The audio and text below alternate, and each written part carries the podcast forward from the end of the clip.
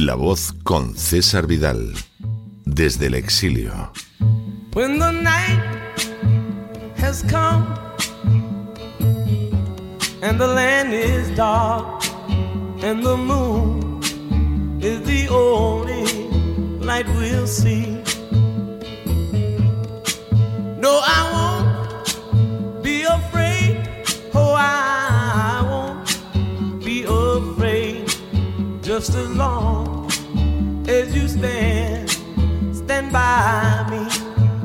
Muy buenos días, muy buenas tardes, muy buenas noches y muy bienvenidos a esta nueva singladura de la voz. Soy César Vidal, hoy es el martes 30 de mayo de 2023 y me dirijo a los hispanoparlantes de ambos hemisferios, a los situados a uno y otro lado del Atlántico y como siempre lo hago desde el exilio.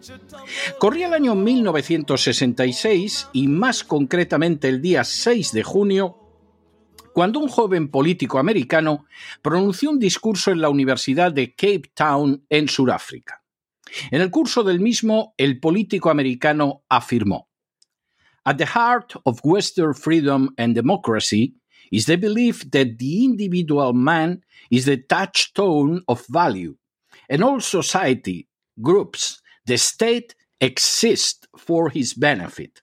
Therefore, the enlargement of liberty for individual human beings must be the supreme goal and abiding practice of any Western society. Lo que podría traducirse como en el corazón de la libertad y de la democracia occidentales está la creencia de que el individuo es la piedra de toque del valor y toda la sociedad, los grupos, el Estado, existen para beneficio de él. Por tanto, la ampliación de la libertad para los seres humanos individuales tiene que ser la meta suprema y la práctica permanente de cualquier sociedad occidental. Las palabras del político apuntaban a una realidad extraordinaria y lamentablemente pasada por alto con frecuencia. Por definición, la democracia persigue mejorar la suerte de los individuos concretos, no la de grupos, la de focos de poder o la de colectivos. Mucho menos puede restringir la libertad individual para beneficio de castas privilegiadas, de lobbies, de grupos de presión o de entidades. Por el contrario, cuando la sociedad, los grupos o el Estado no buscan esa libertad de los individuos, sino su propio beneficio, difícilmente se puede decir que exista una democracia, por más que haya partidos políticos o se celebren elecciones o las furcias mediáticas aplaudan a unos o a otros. Por cierto, el político en cuestión se llamaba Robert F. Kennedy y sería asesinado justo dos años después sin que las circunstancias y responsabilidades del magnicidio se hayan podido esclarecer a día de hoy. En las últimas horas hemos tenido nuevas noticias sobre inquietantes indicios de corrupción en el seno de las instituciones europeas. Sin ánimo de ser exhaustivos, los hechos son los siguientes. Primero, el pasado mes de diciembre, la policía belga detuvo a la vicepresidenta del Parlamento Europeo, la griega Eva Kaili, en el curso de una investigación sobre corrupción. Segundo, la investigación estaba centrada en los asociados a políticas de lobby llamadas a influir en las decisiones del Parlamento Europeo. Tercero, entre los investigados se encontraba una red de jóvenes eurodiputados conocida como EU40, cuya presidenta desde 2019 era precisamente la vicepresidenta del Parlamento Europeo, la griega Eva Kaili. Cuarto, EU40 suspendió de su cargo a Kaili nada más saltar la noticia. Incluso algunos eurodiputados y otros asociados con este grupo rompieron lazos con EU40, alegando que figuraban como miembros sin su conocimiento o su permiso. A pesar de todo, el grupo continúa muy activo. Quinto, en diciembre, en el sitio web de EU40 aparecían 71 eurodiputados y 6 en su junta directiva. Ahora, en el sitio web aparecen nada menos que 56 miembros del Parlamento Europeo y tres empleados, el presidente Adam Mustar y dos subalternos. Sexto, de manera bien reveladora, entre los eurodiputados que aparecen en la página web, por ejemplo, hay siete alemanes de los que dos son mujeres y cinco hombres, o cuatro franceses de los que tres son hombres y uno mujer. Séptimo, de manera bien diferenciada, hay cuatro eurodiputados españoles, de los que todos son mujeres. María Auxiliadora Correa Zamora, del Partido Popular, Adriana Maldonado López, del Partido Socialista Obrero Español, Alicia Oms Ginel, del Partido Socialista Obrero Español, y Eider Gardiazábal Rubín, del Partido Socialista Obrero Español. Puede observarse de manera totalmente sencilla que en el grupo de los eurodiputados españoles no hay nada que se parezca ni de lejos a la paridad. Octavo. El grupo EU40 fue fundado en el año 2007 por Adam Mustar, un bruselense que ha colaborado con no menos de una docena de eurodiputados en una carrera de 10 años en el Parlamento Europeo y que actualmente trabaja como asesor para cuatro de ellos. Noveno. Adam Mustar es fundador también del Foro de Ciudades Inteligentes. Décimo. Inicialmente el grupo EU40, teóricamente surgido de un grupo de jóvenes eurodiputados que se reunían en fiestas y otras diversiones, se denominaba como una organización llamada Campaña para la Reforma Parlamentaria, cuya misión teórica era hacer que el Parlamento Europeo fuera más transparente, eficaz y responsable. En esas fechas iniciales, el acceso al grupo EU40 estaba limitado a jóvenes eurodiputados que pagaban hasta 2.000 euros al año para poder afiliarse. Un décimo. En el año 2010 el grupo cambió de nombre y creó un nuevo nivel de miembros asociados para las empresas que pagaban una cuota anual de hasta 30.000 euros según los estatutos de EU40. La cuota actual es de 17.000 euros. Duodécimo.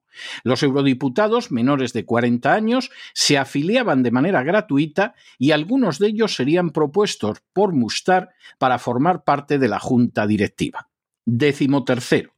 De manera más que reveladora, los eurodiputados jóvenes no interesaban ya por la cuota que pudieran pagar, sino por la manera en que favorecían los designios de multinacionales, al igual que el avance de la agenda globalista. Décimo cuarto. De hecho, las multinacionales entregaban dinero por tener acceso a los jóvenes europarlamentarios generalmente integrados en comisiones de la política europea. Décimo quinto. Entre las multinacionales que apoyaban a EU40 estaban Google y Microsoft, las farmacéuticas AstraZeneca y Johnson Johnson y las tecnológicas Huawei y TikTok. Décimo sexto. Según la propia página web de EU40, entre los miembros de EU40 han estado y están jefes de gobierno, ministros de distintas naciones europeas y miembros de la Comisión Europea. Décimo séptimo. También, según la propia página web de EU40, la Junta Directiva está formada por miembros del Parlamento Europeo de distintas partes del espectro político con los que se toman decisiones y se modela una agenda de proyectos y debates. Décimo octavo. También, según la misma página web, más de 60 miembros del Parlamento Europeo pertenecientes a los principales grupos políticos forman parte de EU 40. Décimo noveno. De manera bien significativa, entre los políticos que aparecen en la página web de EU 40 endosando públicamente a la organización, se encuentran Martin Schulz, que fue presidente del Parlamento Europeo de 2012 a 2017, Elisabeth Köstinger, ministra austriaca de Sostenibilidad y Turismo, Cecilia Malmström, que forma parte de la Comisión Europea, y Janine Ennis-Palschert, ministra de Defensa de Holanda. Vigésimo. También de forma bien reveladora, las reuniones y foros que organiza EU40 están íntimamente relacionados con la agenda globalista y así han incluido, entre otros, temas como el coronavirus y su efecto en las mujeres o la creación de fuerzas de trabajo de género iguales e inclusivas. Vigésimo primero. No es nada sorprendente que en la cabecera de la página web de EU40 se mantenga un anuncio sobre la estrategia farmacéutica europea, un tema en el que existen gravísimos indicios de una corrupción colosal que no solo ha proporcionado ganancias multimillonarias a la Big Pharma y a políticos y parientes de políticos, como es el marido de Ursula von der Leyen, sino que además ha podido costar un número incalculable de vidas. La trayectoria de EU40, cuya presidenta fue la vicepresidenta del Parlamento Europeo, detenida en diciembre pasado por corrupción, es ciertamente un ejemplo que nos obliga a reflexionar. Creado inicialmente y en apariencia para prestar ayuda a eurodiputados jóvenes, de los que habría que pensar que están desamparados totalmente, EU40 recibía y sigue recibiendo dinero de poderosas multinacionales para promover iniciativas en el Parlamento Europeo en torno a temas estrechamente relacionados con la agenda globalista, como puede ser el caso de la política de salud, la ideología de género, la gran tecnología, el calentamiento global o la creación de ciudades inteligentes.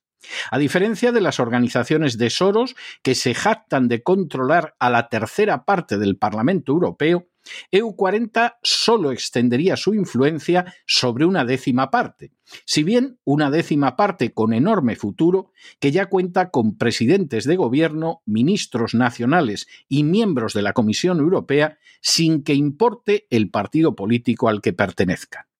Este episodio, uno de tantos que se dan cita en el seno del Parlamento Europeo y fuera del mismo, denota hasta qué punto la democracia se encuentra en un estado de decadencia que en algunos casos podría incluso equivaler a su agonía y a una muerte próxima.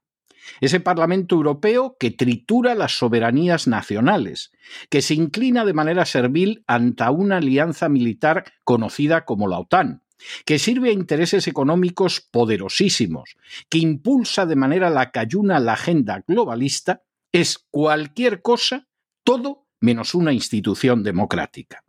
Ninguna de sus acciones finales parece estar relacionada con la libertad de los individuos, con su bienestar o con su próspero futuro.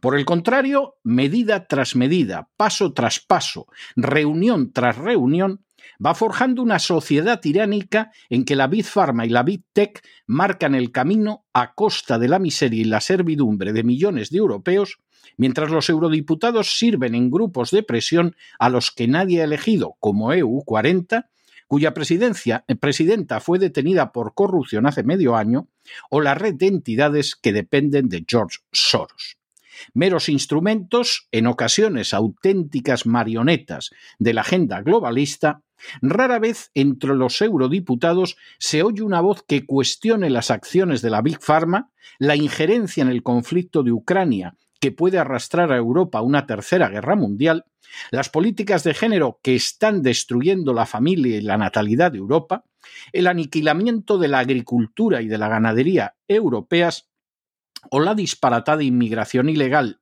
y tolerada que terminará por hacer desaparecer la cultura de Europa.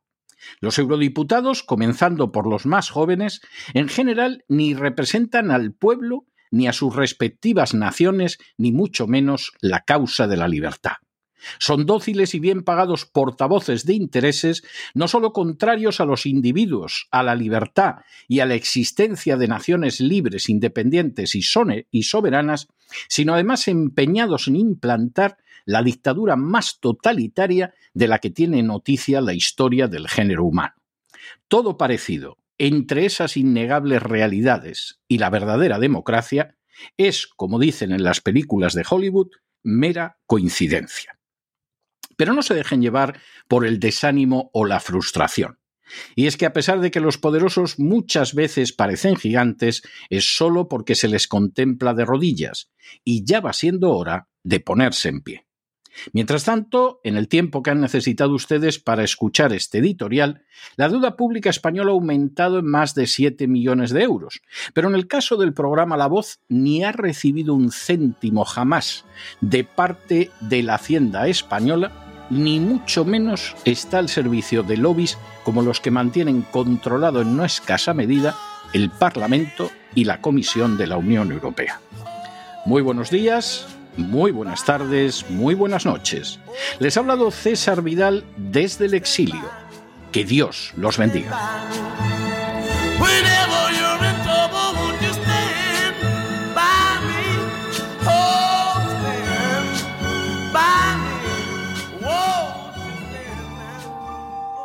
Esta sección está patrocinada por crowdfunding con el siguiente mensaje. Nuestro Señor Jesucristo, el único Dios verdadero, es misericordioso y nuestro Salvador.